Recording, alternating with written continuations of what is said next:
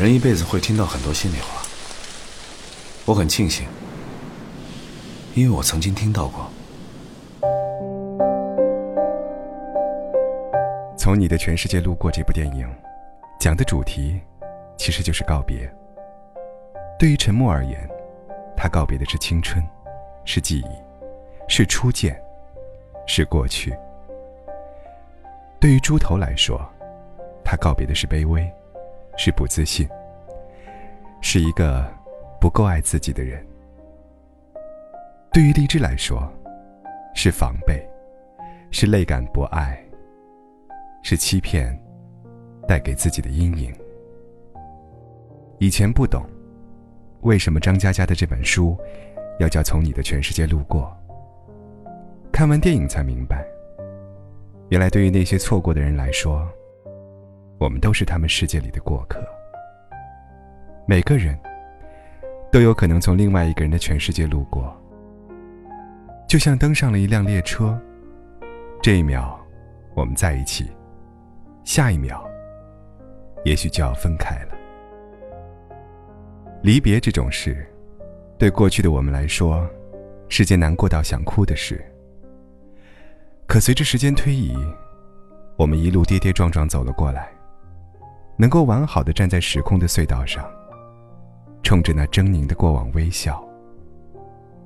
无论是那些伤害过我们的人，还是陪着我们走过一段路的人，都将永远留存在我们的记忆里。这就是从你的全世界路过的意义。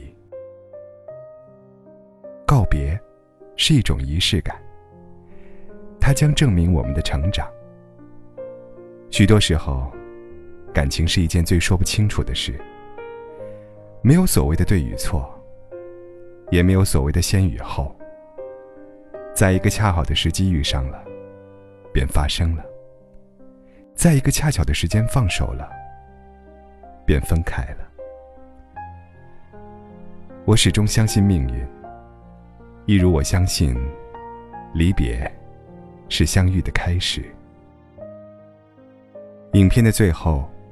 沉默与妖姬在稻城相遇，这也是导演想要传达的一种善意。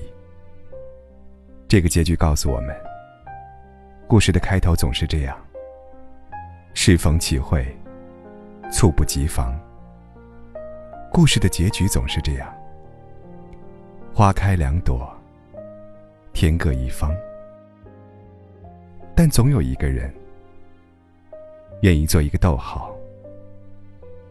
待在你的脚边。有些人就是用来告别的，错过的都是不对的人。那么，就让他们走吧。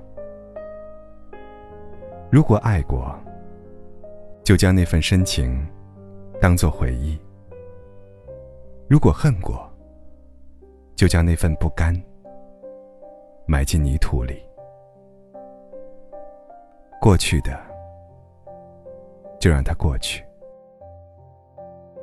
千万记得，天涯有人在等你。